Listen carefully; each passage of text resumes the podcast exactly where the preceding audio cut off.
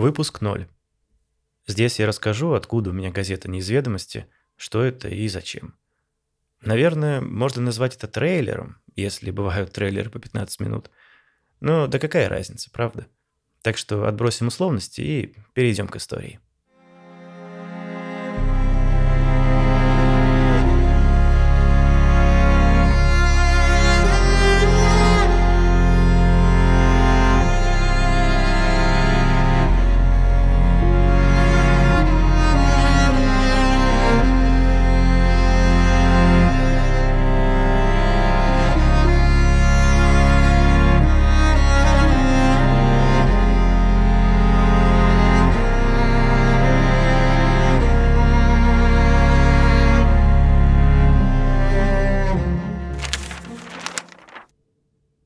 Заглянул в холодильник, а там мышь повесилась.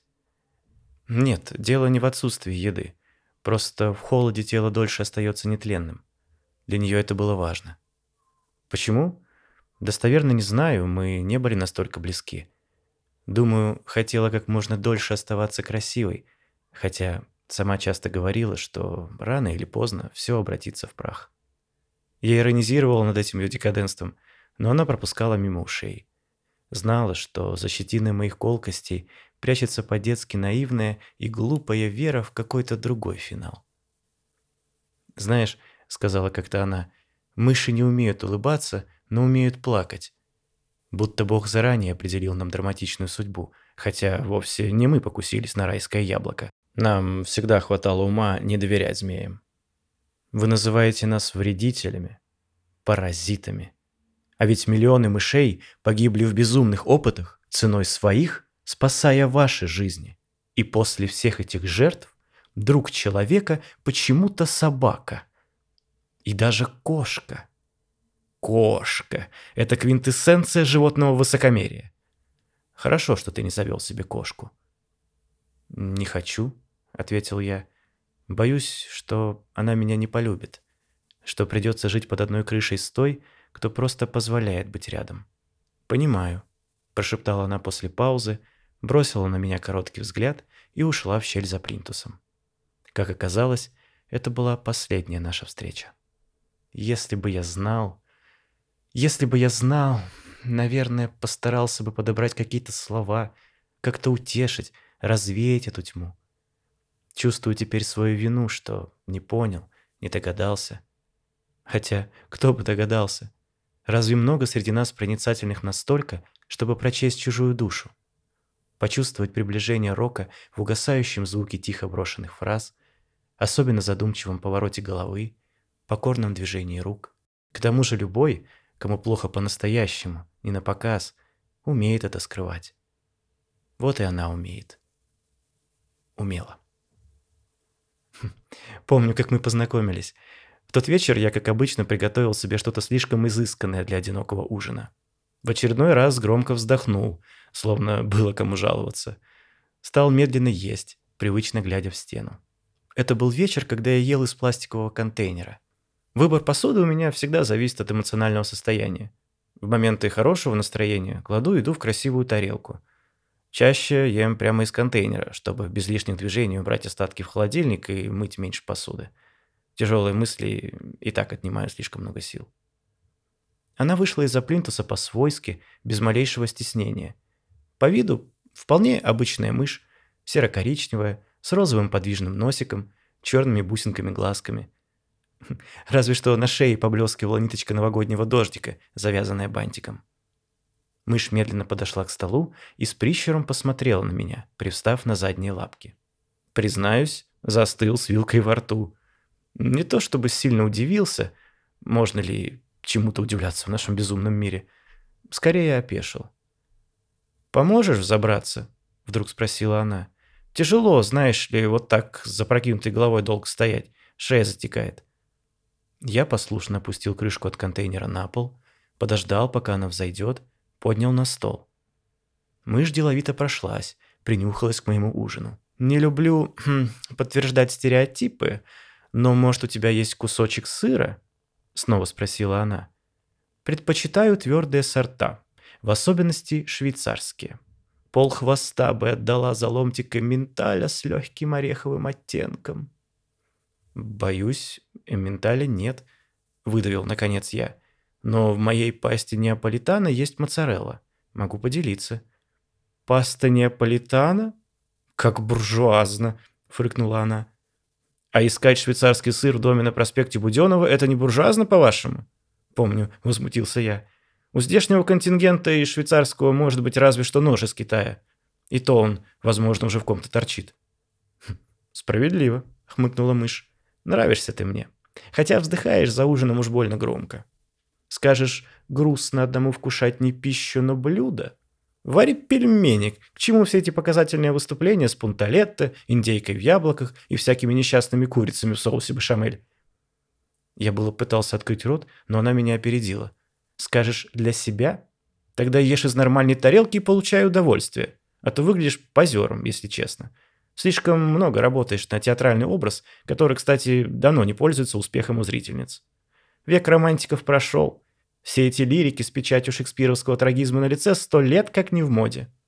Аплодисменты и кофточки дам сегодня срывают яркие, энергичные, а главное, беззаботные герои.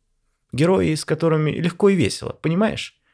А ты грузный, как навьюченный пони, и смурной, как пассажир электрички. Все эти тяжелые думы о судьбах Родины совсем придавили тебя к земле. Читай не новости, но мемы.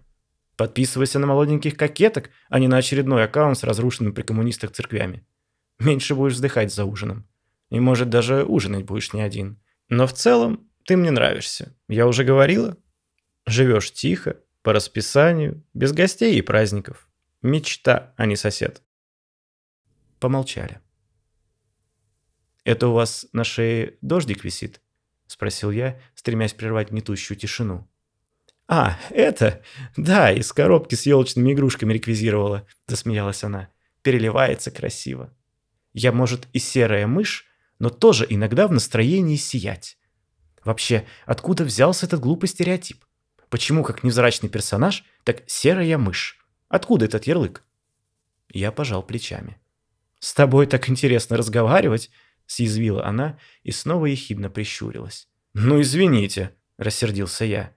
«Не каждый день к тебе на кухню заходит говорящая мышь и учит жизни. Дисней какой-то». Вдруг она рассмеялась. Да так, что повалилась на бок и долго трясла лапками, стараясь унять хохот. Насупившись, я сидел и ждал, пока она угомонится. Происходящее выглядело каким-то безумием, но безумием почти естественным, к которому мы все уже привыкли в последние годы. К тому же, наверное, я так долго ждал чуда, что внутренне был к нему готов. Говорящая мышь? Да почему бы и нет? «Ладно, ладно», – протянула она, успокоившись и вытерев слезы кончиком хвоста. «Все время забываю, что подобные вещи кажутся современным людям удивительными. В отличие, кстати, от ваших предков, которые так называемые «чудеса» считали делом вполне обыденным. Изображали на стенах, украшали посуду, слагали легенды. Для античных греков всяческие кентавры и пегасы были абсолютно реальны, как и конь-дракон Лунма или трехлапая жаба Чанчу для древних китайцев. Парадоксально, но тяга к познанию сделала современных людей ограниченными. Пытаясь объяснить бытие, вы нарисовали картину мира, облачили в рамку и прибили к столпу мировоззрения, договорившись друг с другом о сути вещей. Понятно, что вам пришлось задать себе какие-то границы, ведь бесконечность Вселенной плохо поддается осмыслению. Однако это не означает, что некоторые вещи и явления, выходящие за рамки вашего привычного восприятия, не существуют. Не стоит забывать об этом. Так ни у тебя, мой друг, и ни у кого бы то ни было не должно существовать сомнений, что в какой-то временной точке бесконечного пространства Вселенной есть говорящая мышь. Так почему бы не в этой? Чтобы доказать свою реальность, могу укусить тебя за палец. «Спасибо, верю», — сказал я, но все же убрал руки со стола. «И много всяких таких разных чудес в мире существует?» «Ха!» — снова рассмеялась она. «Бесконечное множество явлений в бесконечном множестве вселенных. Думаю, это довольно много, да». Я почесал голову и шумно вздохнул. «Да, сперва это все кажется немного странным, но ты привыкнешь смотреть шире. Если хочешь, я попрошу доставлять тебе газету с заметками о разных, как ты говоришь, чудесах». «Газету?» – удивился я. «Газету», – кивнула мышь. Ограниченным тиражом печатает тут один энтузиаст. Название, правда, какое-то каламбурное. Не. А более высокопарный слоган так вообще трудно себе представить. Газета, где волшебство мистерий встречается с комедией жизни. Тоже какой-то позер.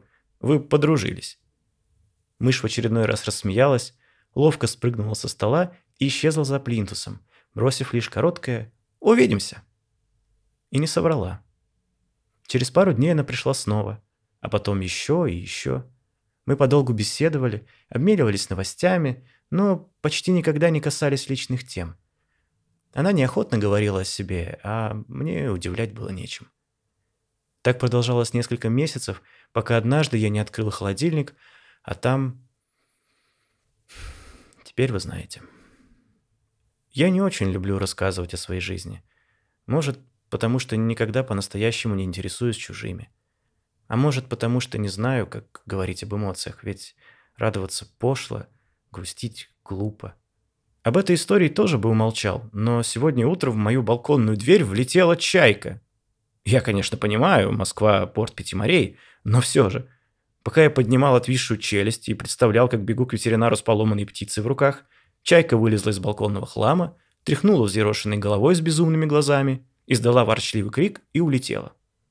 Я пожал плечами и хотел было вернуться к рутине, но вдруг заметил на балконе свернутый в трубочку лист бумаги. Поднял, развернул и, к своему удивлению, прочел. Не из ведомости. Газета, где волшебство мистерии встречается с комедией жизни. И следом мелким шрифтом приписка. Всяческое копирование и распространение допускается в неограниченном объеме. Вам все равно никто не поверит.